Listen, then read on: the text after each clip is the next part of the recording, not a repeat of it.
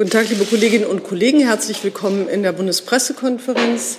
Herzlich willkommen dem Bundesminister für Wirtschaft und Klimaschutz Robert Habeck und dem Staatssekretär Peter Greichen. Es geht um die Anpassung von Energiegesetzen im sogenannten Osterpaket. Das war heute im Kabinett. Die Beschlüsse sind gefasst. Allen, die uns an den Bildschirmen verfolgen, dies ist eine Veranstaltung, eine Pressekonferenz veranstaltet von der Bundespressekonferenz, ein Verein unabhängiger Journalistinnen und Journalisten, deren Aufgabe es ist, die sich zur Aufgabe gesetzt haben, eigene Pressekonferenz zu veranstalten und sich freuen, dass sie die Mitglieder der Bundesregierung und auch anderer wichtiger gesellschaftlicher Vertreter hier begrüßen können und sie sich unseren Fragen stellen. Herr Habeck, Sie haben das Wort zum Osterpaket. Ja, vielen Dank, sehr geehrte Damen und Herren. Als ich das letzte Mal hier in der Bundespressekonferenz war, habe ich die Eröffnungsbilanz für den Klimaschutz vorgestellt. Heute, wenn Sie so wollen, erfolgt die Antwort auf die Eröffnungsbilanz. Sie erfolgt vor einem tragischen Hintergrund. Der Krieg, das Sterben, das Morden, die Brutalität in der Ukraine hat uns noch einmal deutlich vor Augen geführt, wie Energiepolitik auch Geopolitik ist, welche Interessen, ja, Sicherheitsinteressen direkt und mittelbar, aber auch unmittelbar und indirekt berührt sind durch energiepolitische Abhängigkeiten. So dass dieses Paket, dieses sogenannte Osterpaket auch als Antwort darauf zu lesen ist, was die sicherheitspolitischen Interessen der deutschen Politik sind, nämlich sich unabhängig machen erst von russischen fossilen Energieimporten und dann von fossilen Energieimporten insgesamt.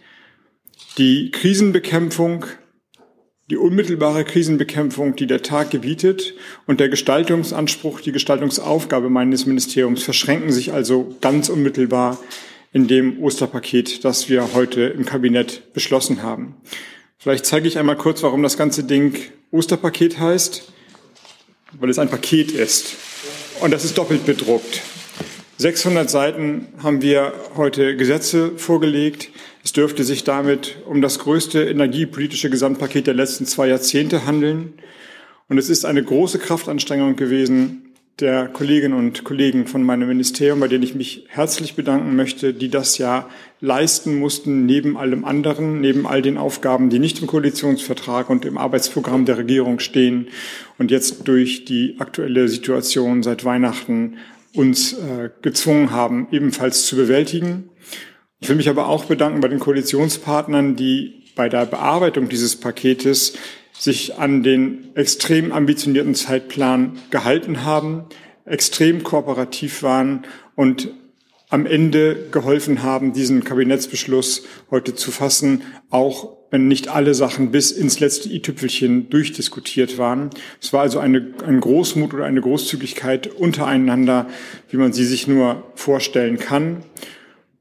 In diesen Dank will ich ausdrücklich vor allem die FDP mit einbeziehen, die noch ein paar Fragen hatte, die geklärt werden sollten. Die beziehen sich vor allem auf den weiteren Energieausbaupfad nach 2030 und über die Frage, wie Contract for Differences vor allem bei Offshore-Wind genau gestaltet werden sollen, beziehungsweise ob sie hilfreich sind.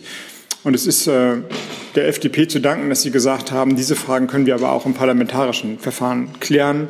Und das werden wir auch tun.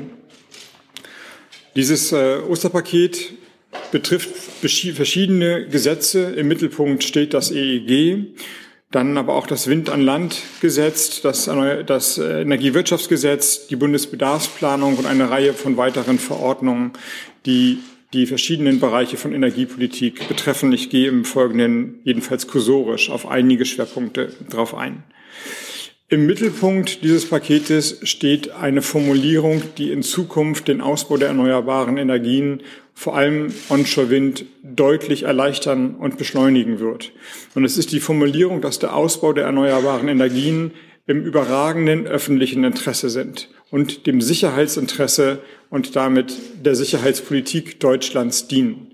Damit ist eine klare Abwägungspriorisierung gegeben bei anderen Schutzgütern und entsprechend werden die Behörden dann in der Genehmigung von Anlagen eine Richtung haben, in welche Entscheidung, welche Entscheidung im deutschen öffentlichen, überragenden deutschen öffentlichen Interesse ist.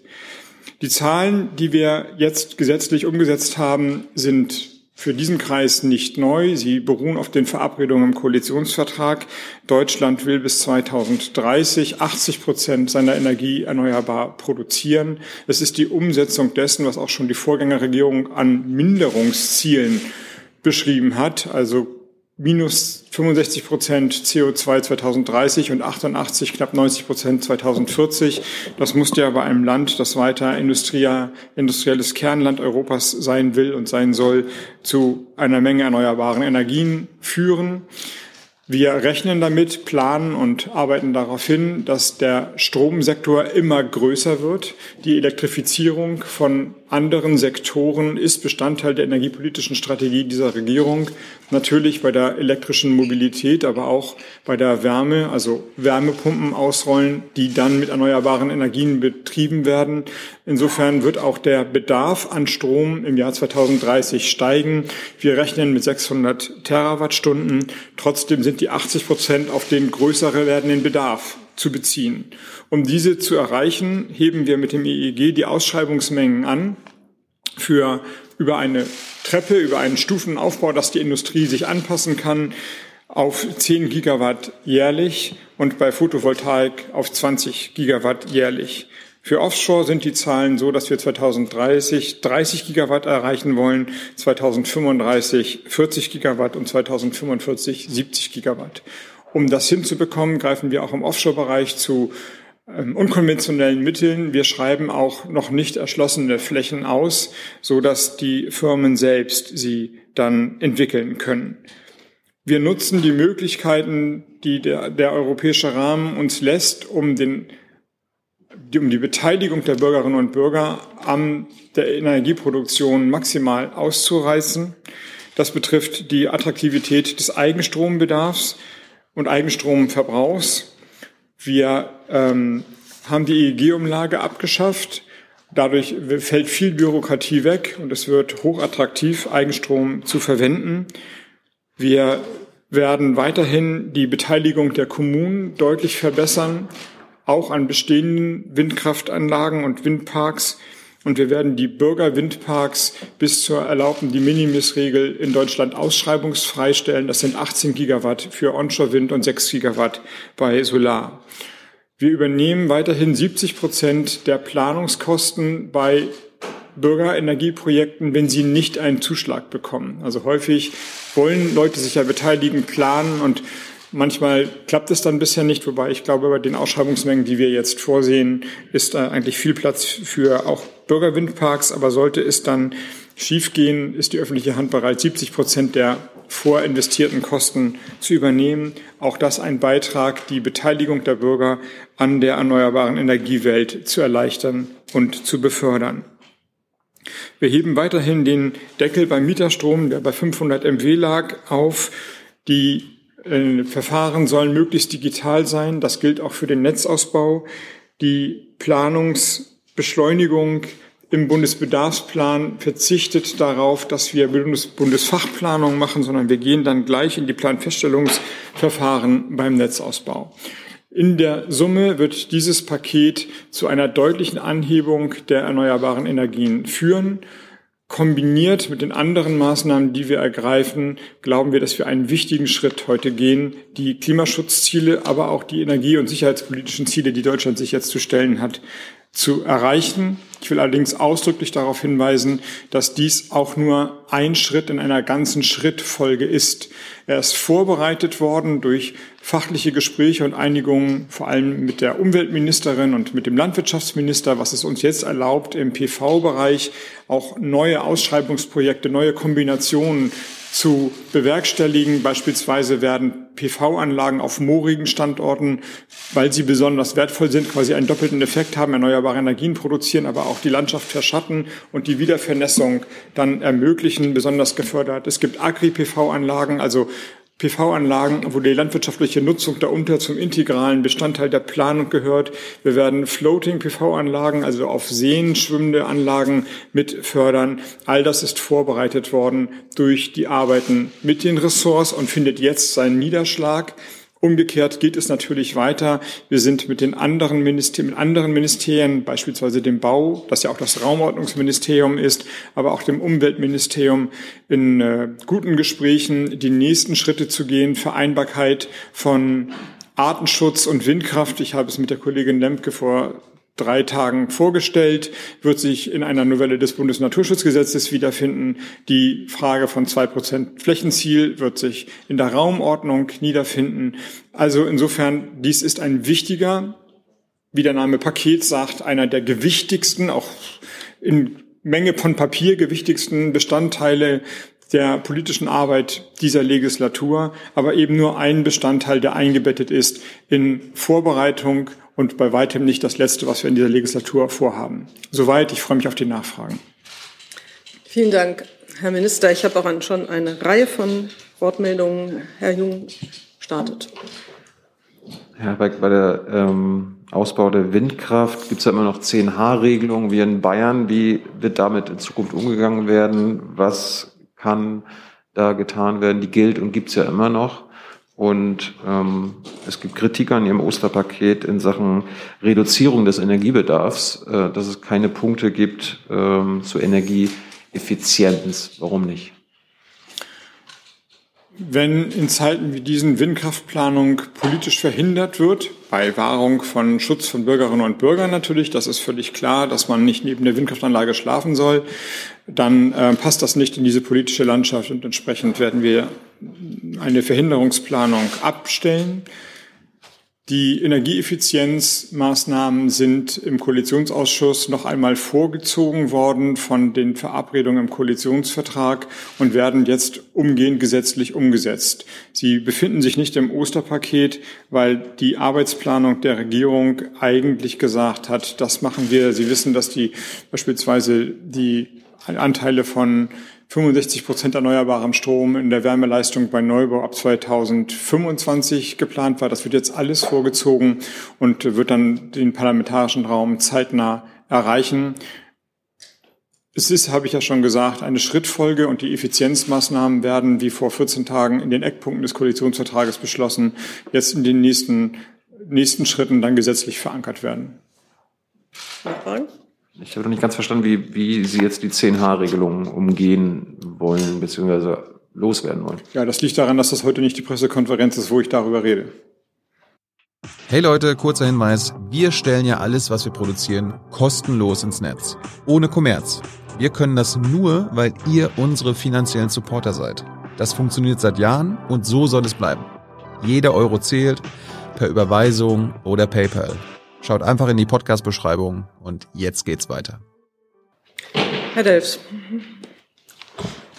Ja, äh, auf der rechten Seite. Ja, ja weg. Ähm, mal ganz, also vom allgemeinen Eindruck her hat man ein bisschen das Gefühl, dass sich jetzt, ähm, was wir da lesen, ja im Grunde genommen die Sachen sind, die schon seit einigen Monaten bekannt waren, die jetzt ausformuliert werden. Was mich wundert ist, dass angesichts des Ukraine-Kriegs, äh, dass sich das meinem Gefühl nach überhaupt nicht niederschlägt in diesem, in diesem Gesetzentwurf. Können Sie kurz sagen, ob, ob dieser Eindruck trügt? Äh, wo sind Änderungen durch den Krieg reingekommen? Also ich sehe sie jetzt erstmal nicht. Und dann nochmal ähm, nachgefragt, die, dieser Vorstoß jetzt zum Kohleembargo äh, von Ihrem Ministerium, ist der eigentlich mit dem Bundeskanzler abgestimmt? Weil bislang hat der sich ja nicht hinter diesem Vorstoß gestellt. Die Pläne der Bundesregierung sind ähm, so groß für den Ausbau der erneuerbaren Energien in der Geschwindigkeit, ich habe es hier vor drei Monaten gesagt, dass sie ähm, nicht zu überbieten sind, weder in der Geschwindigkeit noch in der Dimension. Wir werden erleben, dass wenn dieses Paket passiert, wir nicht mehr gesetzlich oder im Ordnungsrahmen die Probleme haben, sondern in der Produktion und in den Bautätigkeiten. Und wir reden parallel mit der Industrie, der Windkraftbranche wie den Solaranlagenproduzenten, dass sie sich darauf einstellen, auf das, was hier passiert und die Kapazitäten enorm steigern. Insofern ist das das höchste an Ambition, was ein Bundesland in, oder ein, ein, ein, ein Land, die Bundesrepublik Deutschland, in sechs, in acht Jahren vollbringen kann. Und zielt darüber hinaus. Ich habe schon die Zahlen für Offshore eben referiert. Dennoch hat der Krieg direkten Einfluss auch auf dieses Gesetzespaket. Wir haben beispielsweise im Energiewirtschaftsbericht, im Energiewirtschaftsgesetz, verzeihen Sie, die Regelung, dass die Daten für Tankstellenbetreiber dem kartellrechtlichen Aufsichtsbehörden offen gemacht werden müssen, jetzt hier schon mit eingebaut. Also die Debatten der letzten Wochen haben Einfluss darauf genommen. Patrick, wenn du ergänzen willst, bevor ich zu der Kohlefrage komme, ich habe dich eben atmen gesehen. Ja, vielleicht nur noch mal. Ähm, wir haben jetzt hier gesagt, wir sind tatsächlich beim Stromverbrauch an den oberen Rand des Korridors gegangen im Vergleich zu dem, was wir bisher geplant hatten. Das heißt, es sind jetzt sogar 22 Gigawatt PV äh, pro Jahr äh, avisiert. Und die eigentlichen Maßnahmen, die wir jetzt dann noch auf den Weg bringen, nämlich die Beschleunigungsmaßnahmen, da haben wir äh, jetzt den Plan, dass das äh, schon im Mai kommt, statt erst im Sommer. Also das sind jetzt die unmittelbaren äh, Konsequenzen des Krieges. Und die, eine Reihe von Maßnahmen muss nicht in einem EEG verankert werden. Der, beschleunigte Bau beispielsweise von den LNG-Terminals, die Beschaffung der Schiffe, ähm, die Beschaffung von Alternativen, auch fossilen Energien, darüber haben wir laufend berichtet. Die Frage, ob und wie ein Kohleembargo umgesetzt wird, ist ähm, gut vorbereitet. Ich habe ja vor, wie lange mag es her sein, 14 Tagen den Energiesicherheitsbericht oder die Fortschreibung des Energiesicherheitsberichtes ähm, vorgestellt mit den Zahlen grob, dass Deutschland von 50 Prozent Kohleimporten aus Russland sich durch Vertragsumstellung in den letzten Wochen jetzt dann äh, zwei Wochen her. Da wird auch was passiert sein in der Zeit, aber ähm, sich ungefähr auf die Hälfte reduziert hat, also noch ungefähr 25 Prozent der Verträge mit Russland ähm, am Laufen sind, dass wir bei Öl von 35 auf ungefähr 25 Prozent runtergegangen sind und dass wir den Gasverbrauch von Russland von 55 auf etwa 40 Prozent haben reduzieren können. Daraus folgt, dass wir durch die Schrittfolge der Regierung, durch die Arbeit, durch die tägliche Arbeit, durch auch die Bereitschaft der Unternehmen und die Unterstützung, die wir manchmal gewährleisten können der Unternehmen und schrittweise von russischen Importen losmachen. Und dann ist es natürlich ein naheliegender, konsequenter Schritt, dass man diese Losmachung auch irgendwann einfach festschreibt, beispielsweise in Sanktionen. Insofern ist das völlig Ajour der Linie, die wir die ganze Zeit aufgebaut haben und zeigt, dass so denke ich, die Schrittfolge dieser Regierung, nämlich erst die Voraussetzungen zu schaffen und dann die Schritte zu gehen, statt Schritte zu gehen und danach erstaunt festzustellen, dass man gar keine Voraussetzungen dafür geschaffen hat, der richtige Weg ist. Sie sehen also, mit welcher Geschwindigkeit wir uns unabhängig machen von russischen fossilen Energien und dann tatsächlich, welche politischen Handlungsfelder wir uns dadurch erschließen. Ich möchte noch mal daran erinnern, dass wir hier eine Frage und eine Nachfrage stellen. Sie haben jetzt zwei Fragen gestellt. Ich setze sie wieder auf die Liste. Frau Wolf ist die nächste. Äh, ja, vielen Dank, Herr Habeck. Sie sagten, ähm, dieses Osterpaket ist die Antwort auf Ihre Klimaeröffnungsbilanz, die Sie ähm, vor einigen hier ähm, die Sie hier zuletzt ähm, vorgestellt haben. Ändert sich damit auch Ihre Aussage über die Erreichung der Klimaziele? Sie sagten damals, wenn ich das richtig in Erinnerung habe, 2022 wird man die Ziele reißen. Und auch 23 wird es sehr schwer, die einzuhalten. Die Dauer von Errichtung von Windkraft beträgt in Deutschland vier, fünf, manchmal sieben bis acht Jahre. Wenn das also so bleibt, müssten wir in den nächsten Jahren oder könnten wir in den nächsten Jahren nur Windkraftanlagen bauen, die vor acht Jahren geplant waren. Oder sechs oder vier. Das ist aber nicht der Fall. Wir wissen ja, wie viele Anlagen in der Planung sind. Ein Großteil ist übrigens gestern hoffentlich frei geworden durch die Einigung mit Volker Wissing und der deutschen Flugsicherung, die sogenannten Drehfunkfeuerflächen dem Windkraftaufbau in großen Teilen zur Verfügung zu stellen.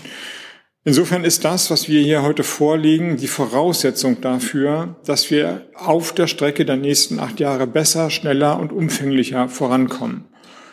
Das ist die Voraussetzung dafür. Es ist noch nicht die Lösung von allem, denn am Ende müssen die Anlagen genehmigt, gebaut und errichtet werden. Und das heißt, auch die Landesbehörden, die Raumplanungsbehörden, die Windkraftanlagenhersteller, die Handwerker, die die Anlagen bauen, die müssen ihren Anteil leisten. Was wir tun, ist die Rechtsauslegung einfacher machen, überragendes öffentliches Interesse, damit die Planungsgeschwindigkeit in einem Teil jetzt massiv nach vorne bringen. Patrick Reichen, ich habe schon darauf hingewiesen, Naturschutz, Bundesemissionsschutznovelle, Ausweisung von zwei Prozent, das kommt ja alles noch. Ähm, aber damit geht es dann auf der Strecke schneller voran. Die Anlagen, die im Jahre 2022 gebaut werden, werden im besten Fall durch das höhere Engagement der Gesellschaft und der Politik genehmigt und gebaut werden. Die Wirksamkeit dieses Gesetzes ist dann ab, 2000, ab 1.1.23 geplant. Also es muss noch notifiziert werden und dann geht es in die EU, sodass ich leider bei der Aussage bleiben muss, in 2022 und wahrscheinlich in 2023 werden wir weil ja in den Jahren immer die Früchte der Vorjahre geerntet oder geerntet werden oder eben vergammeln, ähm, wohl nicht die Klimaschutzziele einhalten. Ich will noch eins dazu sagen. Natürlich sind es Ausnahmejahre in jeder Hinsicht. Wir haben extrem hohe Energiepreise. Das Verhalten der Menschen, der Industrie, der Verbraucher ändert sich natürlich unter tragischen Vorzeichen. Es ist ja nichts Erstrebenswertes, dass Unternehmen um ihre Existenz kämpfen, dass Industriezweige jetzt schon runtergefahren oder gar abgeschaltet werden. Und umgekehrt sind wir, um fossile Energien zu sparen, genötigt, auch andere Energien möglicherweise wieder zu verfeuern, die wir gar nicht mehr machen wollten. Also insofern ist das Jahr 2022 oder scheint es jedenfalls in den ersten Quartalen ein Ausnahmejahr zu sein, ähm, das dann am Ende äh, auch wahrscheinlich so berücksichtigt werden wird müssen. Das hat sich geändert, dass die Dynamik der Ausnahmen natürlich krass zugenommen hat. Ich würde gerne noch eine Nachfrage stellen. Ähm, das Ganze muss ja jetzt noch ins Parlament äh, bzw. ins parlamentarische Verfahren gehen. Haben Sie die Sorge und wenn ja, wie groß ist sie, dass sich davon von Ihren Plänen noch bedeutend etwas abschleift? Und können Sie da ähm, Felder identifizieren, wo Sie meinen, da wird parlamentarisch nochmal nachgebessert werden. Die Ankündigung kam ja schon aus einigen Fraktionen, dass man sich das genau nochmal vorknöpfen will. Also ich habe nicht die Sorge, dass sich was abschleift. Äh, das kann ja nur besser werden, wenn mehr Leute sich daran beteiligen gebe mal einen kurzen Zwischenstand. Ich habe so knapp 20, 15 bis 20 Fragen, die sich hier angemeldet haben, dass keiner ungeduldig wird und dass wir vielleicht nicht so ganz aus dem Zeitbudget laufen. Äh, ich schiebe mal eine Online-Frage dazwischen, damit die Kolleginnen und Kollegen auch zu ihrem Recht kommen. Henrike Schirmacher von der Agrarzeitung fragt nach Photovoltaik und möchte wissen, wie Sie zur Nutzung von Agrophotovoltaik auf Grünland stehen. Also Photovoltaik ähm, wird deutlich ausgeweitet in den, in den Ausschreibungen und auch die Nutzung wird äh, deutlich vereinfacht. Wir haben die Grünlandregelung so gelassen, wie sie ist, als Opt-in-Regel für die Länder. Das hat auch seinen guten Grund. Natürlich ähm, brauchen wir auch Fläche und mehr Fläche auch für Photovoltaik. Auf der anderen Seite wird durch die Nutzung von Photovoltaik, und das wird jetzt etwas gemildert durch unsere Pakete, der Flächendruck natürlich größer, sodass die Preise für landwirtschaftliche Produktion über höhere Pachtpreise eher nach oben gehen. Und wenn das nur aufgefangen werden kann, indem man immer intensiver produziert, dann hat man am Ende ein Geschäft zu Lasten Dritten, nämlich Natur, Umwelt und äh, intakter Landschaft gemacht. Insofern haben wir es dabei belassen, wie es ist. Eine Opt-in-Regelung. Die Länder können jetzt je nach ihren Szenarien entscheiden, ob sie Grünland für PV-Anlagen freigeben oder ob sie es nicht freigeben. Am Ende wird die Energiepolitik der Bundesrepublik nicht daran scheitern. Insofern eine Regelung, die wir akzeptieren haben, die, die auch von den Kollegen gut argumentiert wurde. Auf der äh, zweitens neu, das habe ich ja schon gesagt, ist Agri-PV hier drin in der Ausschreibung. Das heißt, das finde ich ein sehr interessant, eine sehr interessante Form. Wir suchen ja insgesamt Win-Win-Situation. Wenn es also, wenn es Anlagen gibt, die höher geständert sind, die äh, größere Abstände haben, so dass dazwischen zum Beispiel Obstanbau oder Gemüseanbau möglich ist und genutzt werden kann, dann finde ich das äh, eine großartige Kombinationsform. Und es gibt sogar super abgefahrene Ideen, diese Anlagen so aufzubauen, dass man selbst Tiere und so weiter, nicht jetzt nicht Schafe, die ja da irgendwie den Rasen kurz halten sollen, darunter nutzen kann. Äh, das sind interessante Bilder, die dann in der Wirklichkeit entstehen. Und wenn Landwirtschaft und Energie und Klima und Natur dadurch profitieren, dann äh, hat man wirklich eine, eine Quadratur von Kreisen geschafft. Also da bin ich ganz optimistisch, dass das EEG hier den richtigen Weg bahnt. Ich schließe noch eine weitere Photovoltaikfrage von Carsten Kloth von Energate an, der äh, wissen möchte, was Sie zu der Kritik aus der Solarwirtschaft sagen, dass der neue Einspeisetarif für Volleinspeiser äh, Prosumer-Modelle schlechter stellt. Ob da wird, muss hier nachgebessert werden, fragt er. Patrick, hast du die Kritik schon mal gehört? Also die Tatsache, dass wir äh, für Volleinspeiser es attraktiv machen, äh, ist in sich richtig, weil wir wollen, dass die Dächer voll belegt werden. Äh, daraus jetzt zu machen, dass das schlecht für Prosumer-Modelle äh, ist, äh, sozusagen, ist dann wirklich eine Spartendiskussion. Am Schluss wollen wir möglichst viel PV und nicht äh, die eine oder die andere Art äh, sozusagen da bevor oder benachteiligen. Jetzt geht's weiter mit Herrn Jessen. Herr Habeck, Sie haben ja gesagt, Befassung im Bundestag könne die Sache nur vorantreiben. Ähm, wie verträgt sich das aber mit der Ankündigung des stellvertretenden FDP-Fraktionsvorsitzenden Herrn Köhler, der gesagt hat, die Zustimmung im Kabinett sei nur eine formale gewesen und alles, was äh, über Regelungen des Koalitionsvertrages im Detail hinausgehe, werde im Parlament äh, dann doch wieder korrigiert. Das ist doch genau das Abschleifen, von dem Sie sagten, es werde nicht stattfinden. Nein, es ist genau umgekehrt. Es sind ähm, drei, vielleicht dreieinhalb Punkte gewesen, die mit den Fachpolitikern der FDP noch nicht so weit durchdiskutiert waren, dass wir gesagt haben, so, das ist jetzt super, aber wir waren ganz dicht beieinander. Es war nur eine Woche, jetzt auf, den End, auf der Endphase, wo auch ich und der Staatssekretär nicht permanent noch die Kraft, die Zeit und die Möglichkeiten hatten, diese Gespräche zu finalisieren. Und da ist es das Entgegenkommen der FDP gewesen, zu sagen, wir verzichten darauf, das jetzt so zu machen. Wir vertrauen darauf, dass wir eine gute Lösung finden. Und sie ist wirklich so, sie ist gut findbar. Also ich bin da ganz sicher, dass wir auf einem guten Weg sind. Und Lukas Köhler oder Christian Dürr haben recht. Ich habe zugesagt, dass die formale Abstimmung im Kabinett an den genannten Punkten nicht verpflichtend oder bindend ist, sondern dass wir die Diskussion, die wir jetzt nicht geführt haben oder nicht zu Ende geführt haben, wir haben sie ja geführt, in dieser Woche dann parlamentarisch weiterführen werden. Insofern ist es umgekehrt. Es ist ähm, die Fairness und auch das Vertrauen der FDP, dass auch wir absprachetreu sind, die das heute möglich gemacht haben, sodass die parlamentarische Arbeit weitergehen kann. Und es ist kein Misstrauensvotum innerhalb der Koalition, noch ein Misstrauensvotum gegen das EEG, sondern entspricht exakt dem, was wir vor dem Kabinettsbeschluss verabredet haben. Und ich bin mir sicher, dass sich das gut auflösen lässt. Nachfrage, aber wenn dennoch die Ankündigung ist ja sehr konkret. Alles, was äh, bei der jetzt vorläufigen Abstimmung sozusagen nicht im Detail vom Koalitionsvertrag äh, gedeckt sei, werde parlamentarisch wieder korrigiert. Das ist doch die Ankündigung eines Abschleifens. Oder verstehe ich das falsch? Ja, Sie verstehen es falsch. Herr Kreimer.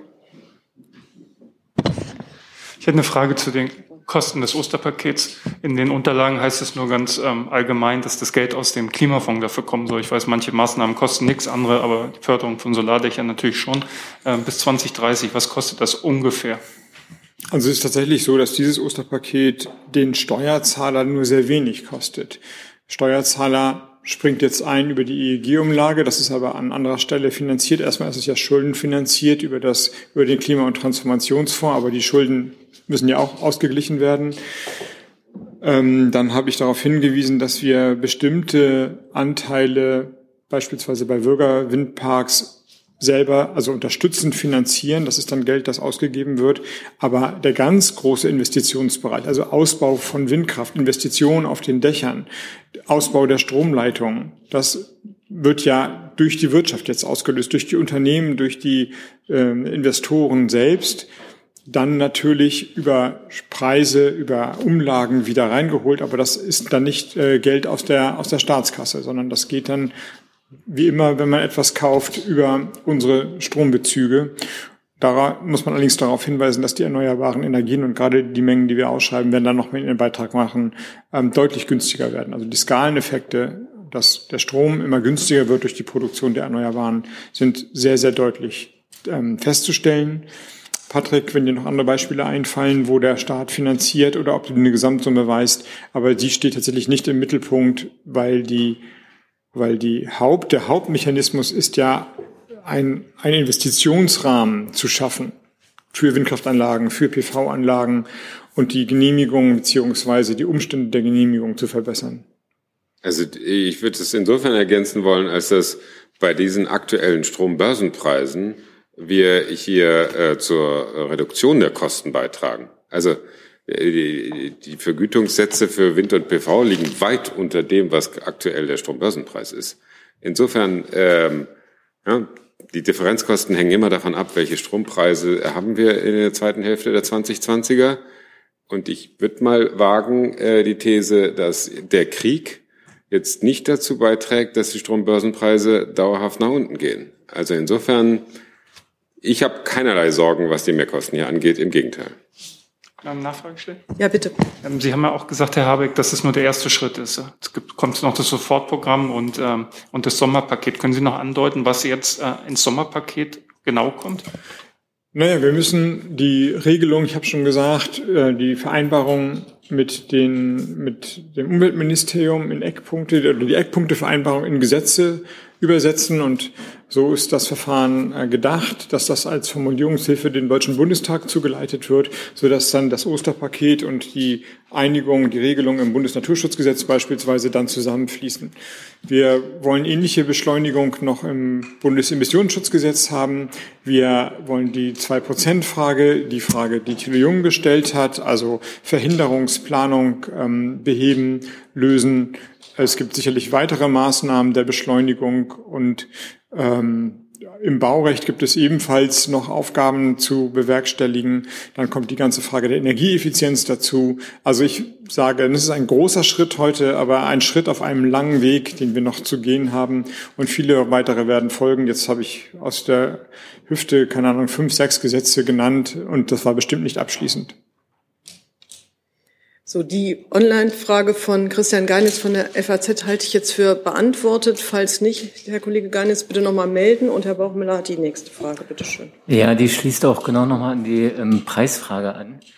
Ähm, denn in einer Welt erneuerbarer Energien, also mit 80 Prozent Ökostrom, wird es natürlich auch immer mehr Stunden geben, in denen äh, Ökostrom im Überfluss vorhanden sein wird und die Preise wahrscheinlich eher gegen Null tendieren. Ähm, also haben Sie bei Ihrer Kalkulation jetzt nur die aktuellen Strompreise zugrunde gelegt oder gibt es auch Szenarien, in denen Sie mit so einer Welt rechnen und äh, mit den entsprechenden Mehrkosten? Danke. Also je mehr die Anteile der Erneuerbaren werden, bis hin zur Gesamtproduktion, umso weniger braucht man eine Vergütung, die quasi gegen eine das ist ja quasi der Gedanke gegen eine Welt anfinanziert, die nicht auf der Produktionsnorm der Erneuerbaren aufgebaut wurde. Die, ähm, die Erneuerbaren funktionieren ja prinzipiell etwas anders als Atom- oder Kohlekraftwerke oder Gaskraftwerke. Entweder scheint die Sonne oder weht der Wind und dann sind sie sehr, sehr günstig in der Produktion oder die Sonne scheint nicht, weil nachts ist und dann verdienst du kein Geld. Aber diese Strichproduktion, jede Kilowattstunde gleich, die ist ja nicht die Welt der Erneuerbaren. So ist das EEG gebaut worden. In dem Maße, wie die Erneuerbaren immer stärker die Mehrheitsanteile im Energiemix übernehmen, und darauf ziehen wir ja 80 Prozent 2030, in dem Maße wird man auch die äh, Marktordnung neu denken und neu entwickeln müssen und auch wollen. Und das steht noch als Arbeitsprogramm in dieser Legislatur an. Patrick. Ja, genau. Also das, äh, der Marktdesign-Prozess, der ja äh, im Koalitionsvertrag steht, ähm, also ich hätte den eigentlich jetzt schon gestartet. Jetzt äh, hatten wir andere Prioritäten. Wir werden den dann in der zweiten Hälfte des Jahres starten, vermutlich. Ähm, und da geht's dann im Kern darum, wie sieht äh, einen Strommarkt mit 80 Prozent bis 100 Prozent Erneuerbaren aus? Das wird nochmal eine spannende Frage. Leckerbissen für alle Ökonomen, äh, dieses Design sozusagen sich zu erfinden. Jetzt habe ich Herrn Hönig als Nächsten. Herr Habeck, doch nochmal zum äh, 2%-Ziel. Sie haben jetzt äh, mehrfach gesagt, Verhinderungsplanung. Ähm, also inwiefern wollen Sie denn den Weg über das Baugesetzbuch gehen und den Ländern verpflichtend vorschreiben, zwei Prozent der Landesfläche für Windkraft zu nutzen? Aber das regelt der Koalitionsvertrag klipp und klar. Wir brauchen zwei Prozent, die müssen in den Ländern aufgewiesen, ausgewiesen werden. Und wir sind in guten Gesprächen mit den Kollegen aus den Ländern über die Umsetzung des Wies. Also es gibt natürlich albern zu leugnen geografische Sonderheiten. Umgekehrt sind Erneuerbare immer stärker ein Wettbewerbsfaktor. Wir haben vor drei Wochen, mag es her sein, zwei oder drei Wochen, eine große Batteriefabrik nach Deutschland äh, lotsen können, die sich für den Standort Heide in Schleswig-Holstein entschieden hat, aber europaweit gesucht hat. Und die Standortentscheidung fiel, weil dort der erneuerbare Strom ist. Und zwar, das ist die offizielle Begründung. Da sind die Windparks, da landen die Offshore-Windparks an. Ähm, das ist ja nun ein Gebiet, das ich ganz gut kenne. Solche große Investitionsentscheidungen, da hätte man vor zehn Jahren, vor drei Jahren nur von träumen können. Und die anderen Länder haben das durchaus wahrgenommen und sagen, ach, guck an, jetzt wollen wir nicht nur erneuerbare also Autos fahren, die das Klima nicht äh, komplett ruinieren, sondern offensichtlich auch Autos fahren, die mit Energie produziert wurden, die das Klima nicht ruinieren. Das ist ja interessant. Also das ist sozusagen ein, ein Weckruf gewesen für viele Politikerinnen und Politiker zu sehen, wie sehr die erneuerbaren Energien einen Wettbewerbsvorteil, einen Standortvorteil auf einmal darstellen. Also zwei Prozent Ziel, Belastung, Wettbewerbsvorteil, möglicherweise miteinander auch einigungsfähig. Da sind wir in den Gesprächen und geben Sie uns noch ein paar Wochen, um diese Gespräche vernünftig abzuführen, äh, zu Ende zu führen. Aber dass wir am Ende ähm, bei einem Zwei-Prozent-Ziel für Deutschland landen werden, ist unstrittig. Also kurze Nachfrage, die 10H-Regelung in Bayern wird aus Ihrer Sicht dann bald fallen? Ich würde es so formulieren, wenn wir zwei Prozent jeweils in den Ländern haben, dann können die Leute auch 20 H haben oder 30 H, ist mir völlig wurscht. Wir brauchen nur die zwei Prozent Ziele. Und im Moment, das kann man ja mit Blick auf die 10H-Regelung in Bayern sehen, muss man sagen, dass diese 10H-Regelung den Ausbau der Windkraft in Bayern massiv blockiert hat. Nicht zuletzt deshalb, und da schließt sich dann der Kreis, ist der Verband der bayerischen Wirtschaft massiv gegen die 10H-Regelung und massiv für den Ausbau der Windkraft, weil die sehen, was da gerade in Heide passiert ist und dass die Wertschöpfungsketten sich stärker danach orientieren werden, wo die erneuerbaren Energien sind. Herr Jordans. Herr Habeck, ähm, die Tatsache, dass Ihr Paket 600 Seiten lang ist, ist ja vielleicht bezeichnend für die Komplexität der Fragen, äh, die Sie hier in Deutschland lösen müssen. Im Gegensatz zu sagen wir mal, den Niederlanden, äh, wo äh, Mieter ganz einfach eine Solaranlage einstecken können und los geht's, ähm, muss man ja hier äh, eine ganze Reihe von bürokratischen Hürden nehmen.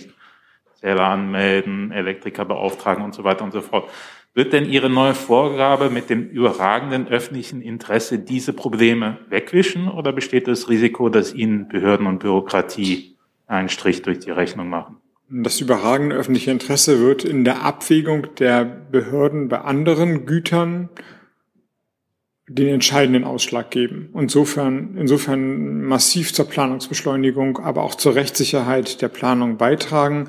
Es ist dann ja auch so, dass die äh, genehmigten jetzt Windkraftanlagen, aber das kann sich bei PV-Anlagen wiederholen, dann beklagt werden, die Klageverfahren sehr lange dauern, weil es äh, schwierig ist in der Güterabwägung und man löst es dann häufig so auf, dass man sagt, na ja, dann müssen wir noch mal eine Studie vor Ort machen und dann ziehen die Ornithologen los und setzen sich äh, Monate in die Landschaft und suchen die Vögel.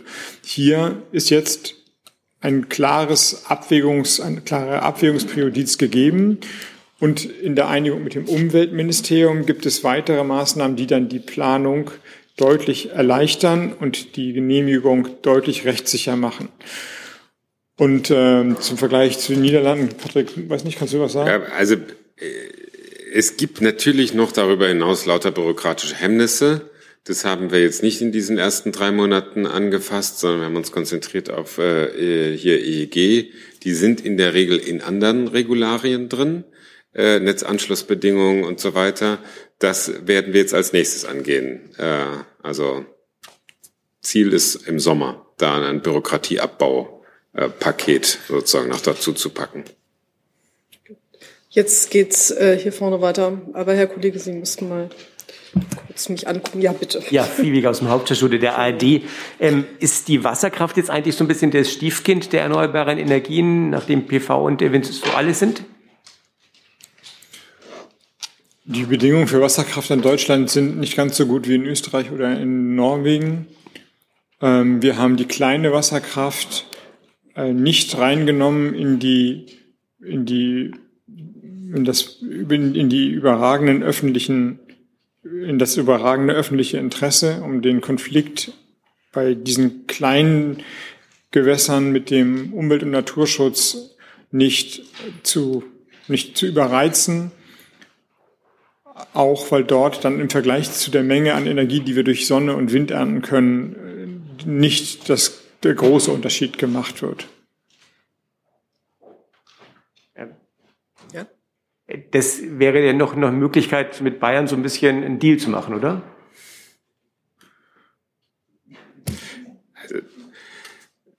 Sie haben jetzt immer wieder darauf angespielt, es kommt ein parlamentarisches Verfahren und äh, es gilt das Strucksche Gesetz. Äh, äh, kein Gesetz kommt in den Bundestag rein, wie es rausgeht. Und dann werden wir sehen, was da an Änderungen kommen. Holland wer?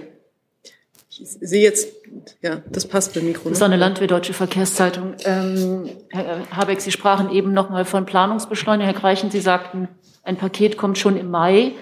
Ähm, jetzt ist die Frage, können Sie ein bisschen detaillierter sagen, was reinkommt in dieses Planungsbeschleunigungspaket zum einen und zum anderen ist da auch die Verkehrsinfrastruktur, also zum Beispiel Schiene, Wasserstraße als klimafreundliche Verkehrsträger berücksichtigt, um halt da den Ausbau zu beschleunigen? Also die Planungsbeschleunigung insgesamt für Verkehrsträger und Infrastrukturprojekte und äh, Baugenehmigungen und so weiter wird in einer Staatssekretärsarbeitsgruppe bearbeitet, die nicht unter unserer Federführung ist. Daran beteiligen wir uns, aber wir machen natürlich den Job, den wir zu machen haben für den Ausbau der erneuerbaren Energien beziehungsweise der Stromnetze jetzt schon und äh, lernen quasi von dem, was in der Arbeitsgruppe besprochen wird. Umgekehrt können wir der Arbeitsgruppe vielleicht auch Hinweise geben, wie wir bei anderen Infrastruktursachen vorangegangen sind. Ähm, die der Ausbau von Wasserstraßen, das ist nicht, dazu kann ich nichts sagen. Das ist nicht die, ähm, das ist nicht die Fachlichkeit dieses Ministeriums. Da bitte ich Sie dann die Kollegen zu fragen.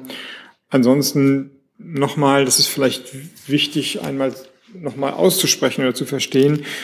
Es ist jetzt ein Gesamtprojekt, das sich über Monate, über Jahre, über die Legislatur hinziehen wird.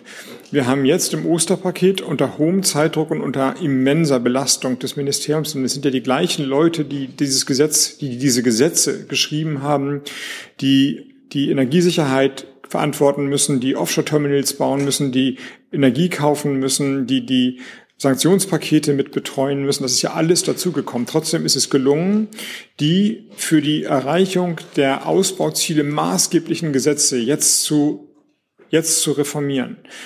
Dass wir damit am Ende sind, sagt kein Mensch. Ich habe ja schon aufgezählt. Klima, ähm, Energieeffizienz, ähm, Naturschutz, Bundesemissionsschutzgesetz, dann sich nochmal genau die Genehmigungsverfahren anzuschauen, neues Energiedesign für die Energiewelt, 80 bis 100 erneuerbare Energien, das steht ja noch alles an. Nur auch für die Kollegen im Ministerium hat der Tag nur 24 Stunden und wahrscheinlich sind 18 bis 20 davon im Moment durch durch meine Wünsche und durch die Arbeit des Ministeriums beansprucht. Aber wir sind mit diesem Paket schneller und weitergekommen, als wir es am Anfang des Jahres geplant haben. Also das Osterpaket und das Sommerpaket hatte eigentlich die Abgrenzung, dass wir bestimmte Bereiche hier noch gar nicht anfangen. Wir haben sie aber jetzt schon angefangen, vorbereitet aus ähm, überragendes öffentliches Interesse, Bundesnaturschutzgesetzgebung, das kommt jetzt. Aber es sind eben Schrittfolgen und es wird, es wird nicht die letzte PK sein, die ich hier in der Bundespressekonferenz habe, sondern es wird weitere Schritte zu verkünden geben. Eine Nachfrage, aber ich habe Sie jetzt richtig verstanden, dass es auch Synergien gibt. Also Planungsbeschleunigung für Energieausbau ist auch gleich Planungsbeschleunigung für andere Dinge. Und da arbeiten Sie ja, aber da kann ich nicht qualifiziert drüber reden. Ich habe jetzt beispielsweise gesagt, dass wir beim Stromnetzausbau auf die Bundesfachplanung verzichten und gleich in die Planfeststellung gehen. Also das Raumordnungsverfahren mit dem Planfeststellungsverfahren quasi in eine Stufe zusammenziehen. Ob so, das stelle ich jetzt so fest für unsere Vorhaben. Ob das geeignet ist für andere, ob das hilft oder ob es das eher verkompliziert, darüber kann ich gar nicht, äh, kann ich, kann ich gar nichts aussagen. Die Dinge sind ja mit Recht unterschiedlich. Aber dass, dass die Kollegen zur Kenntnis nehmen, davon kann man ja ausgehen. Die nächste Frage ist dort. Ann-Kathrin Büsker, Deutschlandfunk, moin. Ähm, Nochmal auf die Meinungsverschiedenheit mit der FDP geschaut. Die ähm, Fachpolitiker dort sagen ja 2035 äh, 100 Prozent aus Erneuerbaren. Das ist schlichtweg unrealistisch. Wie kommen Sie denn zu der Einschätzung, dass das praktisch möglich ist? Als die Debatte über die Taxonomie ähm, die deutsche Öffentlichkeit stark beschäftigt hat, war eine der Regeln, dass die Gaskraftwerke ihren Fuel Switch, also Umstellung auf Wasserstoff, im Jahr 2035 haben sollen. Wenn man also davon ausgeht, gibt es 2035 oder 30 fortfolgende nur eine elektrische Gesellschaft, dann ist das zu verneinen. Nein, das wird es nicht geben. Es wird industrielle Bereiche geben. Es wird Sicherungskapazitäten für die Stromversorgung geben. Es wird Wärmesektoren geben. Es wird Antriebssektoren geben, die auch andere Treibstoffe brauchen. Wasserstoff, andere gebundene Formen, andere Speichermedien. Sollen diese dann noch mit fossiler Energie hergestellt werden, möglichst immer weniger. Nun ist die Frage, was bezeichnet man dann als in der Elektrizitätswelt 100 Prozent erneuerbar. Also ist beispielsweise der Einsatz von grünem Wasserstoff, der dann vielleicht die letzten 10 Prozent von äh, im Energieverbrauch 2035 fortfolgende schließt, weil er erneuerbar hergestellt wurde, dann ein äh, erneuerbares Produkt? Ich würde sagen, ja. Muss man es so lesen, dass alles Strom sein soll? Dann würde man sagen, das wird ja nie gelingen. Irgendwann wird es ja Windflauten und, und äh, keine Sonne geben.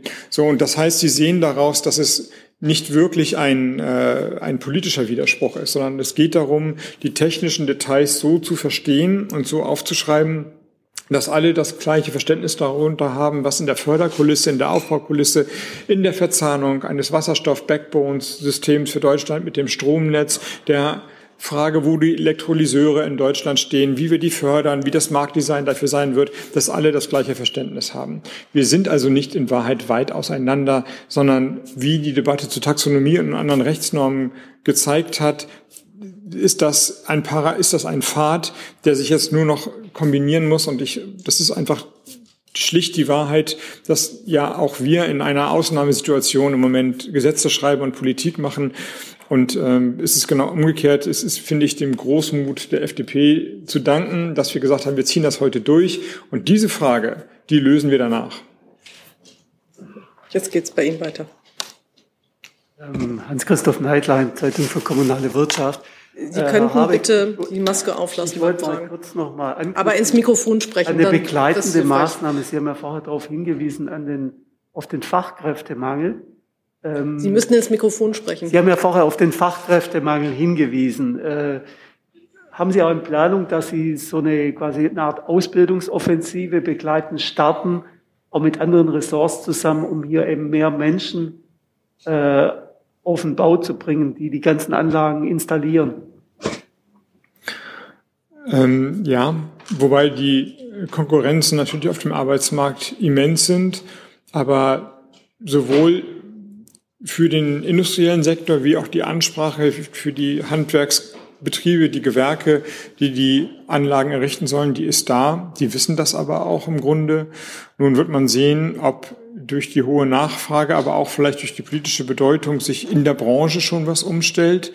Also für für mich ist natürlich der Einbau von Wärmepumpen jetzt wichtiger als der Einbau von Einbauküchen wenn man da priorisieren kann, würde das helfen, neue Leute in die Berufe ranzukriegen. Das wollen wir gerne.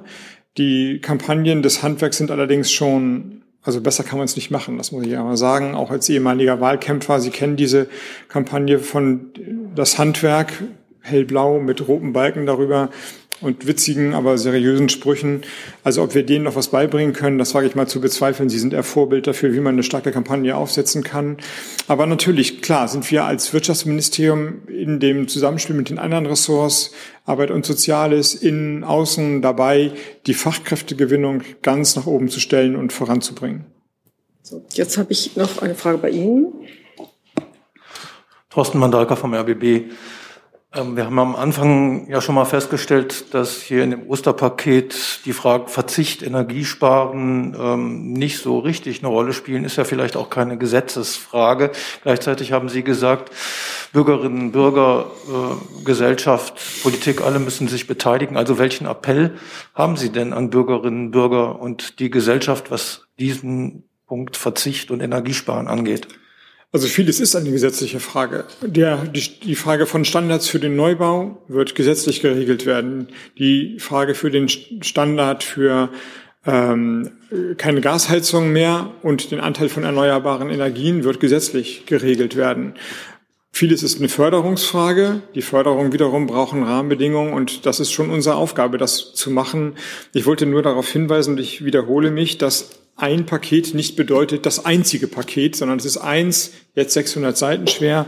Weitere Seiten werden folgen und weitere Seiten sind ja davor schon passiert. Insofern, das war auch nie anders geplant. Wir ziehen es jetzt alles nach vorne, alles wird nach vorne gezogen, werden die gesetzlichen Änderungen für Energieeffizienz und die Förderung, Förderrichtlinien für Austausch von Wärme, von, von Öl- und Gaskesseln, das ist alles in der Bearbeitung jetzt. Nur heute hat das Kabinett eben dieses Paket beschlossen. Das gesagt, müssen alle ihren Job machen. Die Politik, wir, ich, muss dafür sorgen, dass die Gesetze und die Förderbedingungen so schnell wie es geht wirksam werden.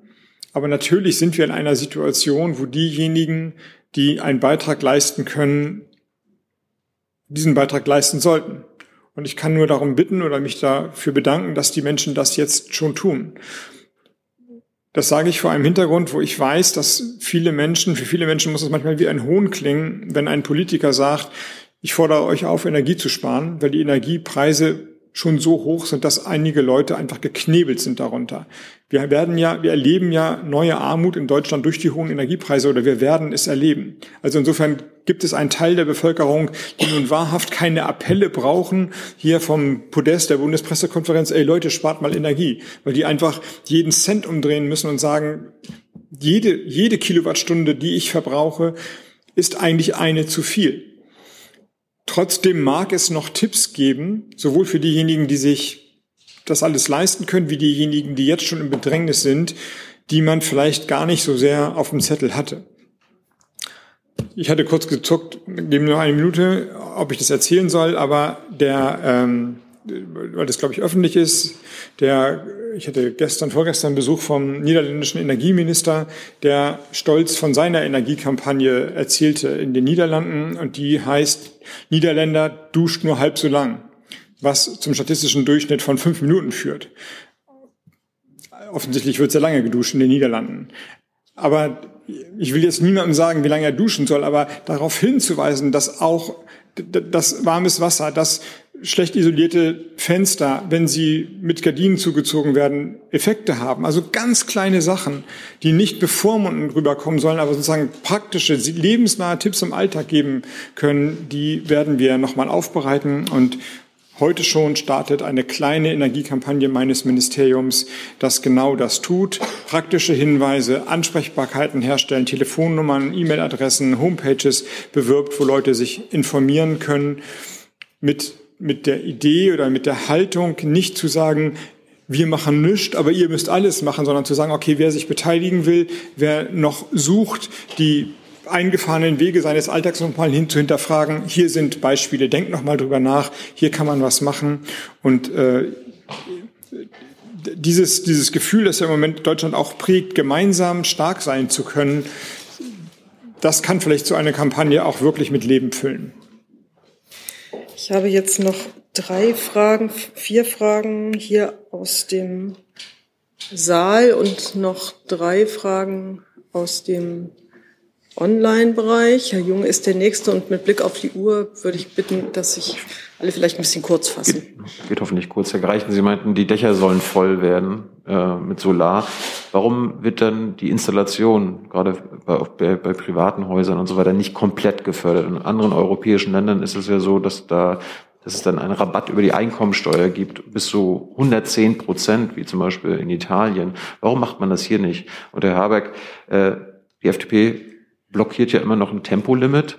Äh, Dabei bräuchten sie die FDP ja rein faktisch nicht. Es muss ja nicht im Bundestag ein Gesetz geändert werden, weil Sie als Minister können auf Basis des Gesetzes zur Sicherung der Energieversorgung äh, ein befristetes Tempolimit ja ähm, beschließen. Warum tun Sie das nicht? Halleck? Erst Klimamacher. Äh, also wir haben halt einfach im Gegensatz zu Italien einen anderen Weg. Bei uns läuft es über das äh, Erneuerbare Energiengesetz und nicht über das Einkommensteuergesetz. Ähm, und äh, die, die relevanten Bedingungen sind eigentlich dann eher, ähm, kriegen wir die gesamte Bürokratie weg, damit jeder, der sich eine PV-Anlage aufs Dach macht, das unkompliziert äh, tun kann. Äh, auskömmlich ist es in jedem Fall. Und daran arbeiten wir. Und das Energiesicherungsgesetz ist ein Gesetz von 1972 oder 73 nach der Ölkrise gemacht worden. Die Maßnahmen, die darin hervorgesehen sind, sind an die Ausrufung des Notfalls gebunden. Der Notfall ist ausgerufen, wird äh, ausgerufen durch das Bundeskabinett und die Maßnahmen dann durch Kabinett ähm, in Kraft gesetzt. Jetzt, weil ich, das waren zwei Fragen, Herr Jung. Ähm, ich bleibe jetzt bei diesem Modus. Ähm, Herr Delfs, weil ich ahne, dass es zur Kohle geht, äh, schiebe ich eine Frage von Andreas Niesmann noch vor, von RND. Da geht es nämlich auch um die Kohle. Äh, Ihr Ministerium, Herr Habeck, hat erst äh, in dieser Woche in einem Bericht an den Wirtschaftsausschuss äh, vor einer Kohleknappheit bei einem sofortigen Lieferstopp gewarnt und Auswirkungen auf den Stromsektor prognostiziert. Gilt das nicht nunmehr? Nun nicht mehr heißt es wahrscheinlich. Und bedeutet es, dass das EU-Embargo später als sofort in Kraft treten soll? Sie haben es richtig erkannt, ein sofortiger Lieferstopp. Also alle Schiffe, die jetzt aus Russland kommen, drehen bei, würde natürlich die ähm, Umstellung der Verträge deutlich nach vorne ziehen und die sind da nicht umgestellt. Also die Verträge sind umgestellt, das habe ich ja gesagt, aber die Lieferungen sind noch äh, teilweise unterwegs, teilweise auf See ähm, so dass die Zahlen, ich habe sie ja vorhin referiert, ähm, so sind, wie sie sind. Und man hätte dann eben entsprechend eine Unterversorgung an Kohle, wenn das sofort wirksam wäre. Herr Delfste. Ja, direkt im Anschluss, Herr Habeck, Sie hatten ja vorhin meine Frage, Sie hatten zwar gesagt, das ist alles gut vorbereitet, aber Sie haben nicht die Frage beantwortet, ob das jetzt mit dem Bundeskanzler schon eigentlich abgestimmt ist, ob er diesen Vorschlag unterstützt für ein Kohleembargo. Wir reden natürlich permanent darüber, wie die Regierung geschlossen und einheitlich die Verhandlungen über ein Embargo führt. Und der Bundeskanzler ist äh, permanent informiert darüber, wie die einzelnen Schritte sind, die Energiesicherheit in Deutschland herzustellen, beziehungsweise welche Schritte wir unternehmen, für die Unabhängigkeit zu sorgen. Und insofern ist die Antwort ja. So, dann habe ich Herrn Jessen nochmal. Äh, bei Ihren bei Ihrem Holland-Report habe ich kurz überlegt, ob Sie den Niederländern jetzt empfehlen wollen, doch endlich Gardinen aufzuhängen vor den Fenstern. Das gehört da ja nicht zur Kultur. Aber äh, die tatsächliche Frage ist, Viktor Orban, der wiedergewählte äh, ungarische Präsident, hat offenbar heute Mittag erklärt, sein Land habe überhaupt keine Schwierigkeiten, Gas mit Rubel zu bezahlen. Wenn Russland dies fordere, werde man es tun. Bedeutet das nicht, dann nicht doch die Spaltung innerhalb der EU, die Sie so sehr vermeiden wollten? Deutschland und die G7-Länder haben sich anders entschieden und die anderen EU-Länder haben sich dem angeschlossen, beziehungsweise war das vorher abgestimmt. Die Schrittfolge war ja so, dass Deutschland hat ja im Moment den G7-Vorsitz, also für den Energiebereich meine Wenigkeit, dass ich davor mit der EU-Kommissarin gesprochen habe, wie sich die EU aufzustellen hat. Dann haben wir die G7-Länder eingeladen und dann haben wir das, diesen Beschluss gefällt. Ich glaube, der hat eine sehr starke Bindewirkung für die Länder, die sich bei den Sanktionen äh, beteiligen. Und ich hoffe, dass diese Bindewirkung so stark bleibt, dass die Leute nicht ausscheren. Aber wenn äh, Orban, wenn diese Meldungen zutreffen, die sind jetzt eine halbe Stunde alt, ich gehe davon aus, dass sie zutreffen, wenn Orban demonstrativ sagt, kein Problem in Rubel zu zahlen, wir machen das eben, das spaltet doch die einheitliche EU-Position. Es isoliert Ungarn. Die nächste Frage ist bei Ihnen. Ja, zur Energie, aktuellen Energieversorgung auch noch die Frage, inwieweit prüfen Sie zur Sicherung der Energieversorgung die Verstaatlichung oder einen größeren staatlichen Einfluss auf Russland dominierte Betriebe, beispielsweise ja hier in der Region PCK Schwedt, die große Refinerie? Die Ölversorgung in Deutschland ist äh, in der Tat, was Russland-Importe angeht, so, dass man sie quasi gedrittelt sich vorstellen muss. Wir hatten vor dem Krieg 35 Prozent Öl aus Russland in der Versorgung. Ich habe jetzt schon gesagt, es sind ungefähr 25 Prozent jetzt, weil die Verträge umgestellt werden. Ein Drittel geht über die westdeutschen Häfen, meistens den Rhein runter zu den Raffinerien. Dann ein Drittel geht zur Raffinerie Leuna, ein Drittel zur Raffinerie Schwedt. Leuna ist dabei, die Verträge umzustellen. Schwedt unserer Kenntnis nach nicht. Sie haben es gesagt, sie gehört zu 54 Prozent Rosneft und das Geschäftsmodell ist im Grunde russisches Öl zu raffinieren und äh, zu verwenden. Insofern ist die Einflussnahme und die Möglichkeit, die auch die Raffinerie Schwedt ähm, in eine in ein alternatives Versorgungsszenario einzubauen, wichtig, um genau das, was wir jetzt bei Kohle erleben, nächste Schritte möglich zu machen. Verstaatlichung nicht. Die Möglichkeiten sind vielfältig und wir sind dabei, die Situation, oder nicht nur dabei, wir machen das schon die ganze Zeit, beobachten die Situation sehr genau. Hier ist Tyler, hier kommt die Werbung. Für uns selbst. Kommerzfreier Journalismus seit 2013, nur möglich durch deine Unterstützung. Schau in die Infos wie. Ich habe noch äh, zwei Fragen von Andrea Reber von RTL, die sich nicht auf das Osterpaket beziehen, aber auf das Entlastungspaket und energetische Gebäudesanierung. Deshalb habe ich die ans Ende gestellt. Die Frage ist, gibt es mittlerweile einen konkreten Zeitplan zu den Entlastungspaketen, Stichwort Tankrabatt, Entlastungspauschale oder Kindergeld? Und glauben Sie, dass diese Entlastungen tats tatsächlich ausreichen oder muss man da nicht nochmal nachsteuern? Das wäre die eine Frage. Die andere Frage bezieht sich auf ähm, Äußerungen am Wochenende, den am Wochenende vorgestellten umfangreichen Maßnahmen zur energetischen Gebäudesanierung. Ähm, um Vermieter bei den Energiekosten zu entlassen. In Kraft treten sollen diese ab Januar im kommenden Jahr. Wird das reichen, gerade wo jetzt die Energieversorger für nächstes Jahr massive Mehrkosten angekündigt haben? Und wird das für den Verbraucher am Ende nicht eine Nullnummer?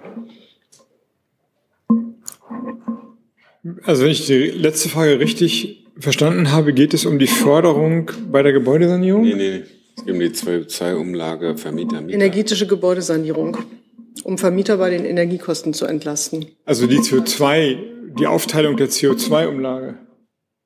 Ich kann nur das vortragen, was ich hier habe. Okay, dann sage ich. Vielleicht beantworten Sie netterweise die Frage nach dem Entlastungspaket und Frau Reber schreibt nochmal, was sie meint.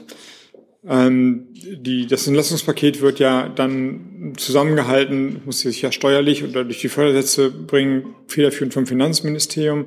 Die anderen Ressorts äh, tragen zu verabredet ist, dass der Ergänzungshaushalt Ende April beschlossen werden soll. Und mein Verständnis ist, dass weite Teile des Entlastungspakets dann ja mit unmittelbarem Bezug zum Krieg in der Ukraine verabredeten Maßnahmen dort dann aufgenommen werden. Das mit der Gebäudesanierung können wir, glaube ich, jetzt nicht entschlüsseln. Ja gut, wir können dazu was sagen. Wir wissen nur nicht, ob wir damit die Frage beantworten oder andere interessante Sachen sagen, die Sie gar nicht hören wollten wenn Sie ein bisschen ins Blaue sprechen wollen, aber das ist jetzt, glaube ich, auch nicht der Plan. Ich kann zur Gebäudesanierung einmal sagen, das mag ja der Hintergrund der Frage sein, dass äh, jedenfalls Leute wie Patrick und ich die letzten Jahrzehnte, würde ich sagen, durchs Land gezogen sind und gesagt haben, wir haben ein Problem in dem Effizienzbereich, das ist der Altbaubestand. Neubau, das entwickelt sich. Wir haben das bei KfW 55 gesehen. Im Grunde war der gesetzliche Standard äh, oder war der Förderstandard schon der normale Standard im Bau. Es gab eben eine krasse Überförderung. Aber der Altbau ist das Problem und wir sind immer unter ein Prozent. Da brauchen wir noch 100 Jahre, wenn wir den ganzen Gebäudebestand in Deutschland gemacht haben. Jetzt in den letzten Wochen und Monaten erleben wir einen Boom an Anträgen. Also dieses ein Prozent, das ist alles äh, nicht mehr richtig. Wir sehen an eine Antrags, eine, eine hohe Antragsdynamik bei der Gebäudesanierung. Und das ist gut so. Da haben wir lange drauf gewartet, da haben wir lange drauf, äh, drauf gehofft, dass das vor einem tragischen Hintergrund passiert, die enorm hohen Preise, vielleicht auch einem gewandelten Bewusstsein, dass man jetzt eben auch seinen Beitrag leisten will, sein Häuschen zu renovieren oder seine Wohnung zu renovieren. Das ist zugegeben. Also ausgelöst durch politische Umstände. Aber es ist natürlich extrem wichtig und hat eine hohe Priorität bei uns, dass wir die Anträge auch bearbeiten und dass wir die Gelder zur Verfügung stellen. Und insofern werden wir in Zukunft bei endlichen haushalterischen Mitteln eine Umschichtung erleben, weg von der Neubauförderung im energetischen Bereich hin zu Sanierung. Wir werden jetzt am 20.04. das versprochene Programm EH40 wieder auflegen, allerdings begrenzt auf eine Milliarde und die Fördersätze sind halbiert. Sie sehen also schon, dass wir da sparen und die eine Milliarde wird sehr schnell weg sein. Das wissen wir, dass die Anträge sehr schnell kommen werden. Und danach gibt es ein Folgeprogramm, das wird sich dann auch noch über die Laufe der Jahre modifizieren, dass die Standards für Neubau noch höher, äh, wenn sie gefördert werden sollen, also die Förderstandards noch höher ähm, definieren wird. Es geht also weiter. Es gibt Neubauförderung, aber eben auf sehr hohem Standard. Die großen Volumina werden wir in die Sanierung ähm, umschichten.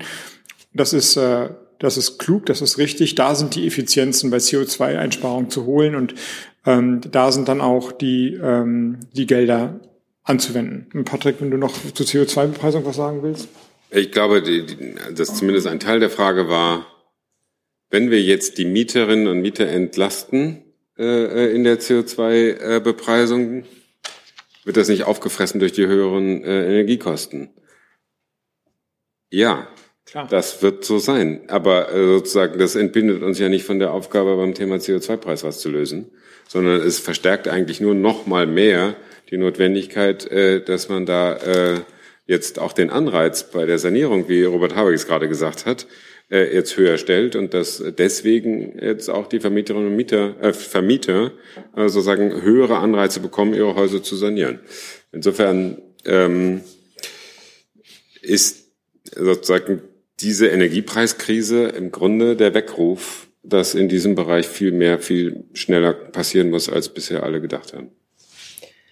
Ich habe keine weiteren Fragen mehr. Vielen Dank, dass Sie gekommen sind und uns Ihre Pläne vorgestellt haben und äh, wahrscheinlich gibt es ja bald neue und dann sehen wir uns hier wieder, hoffe ich. Bis bald. Dankeschön. Schönen Dank. I'm thinking of a question.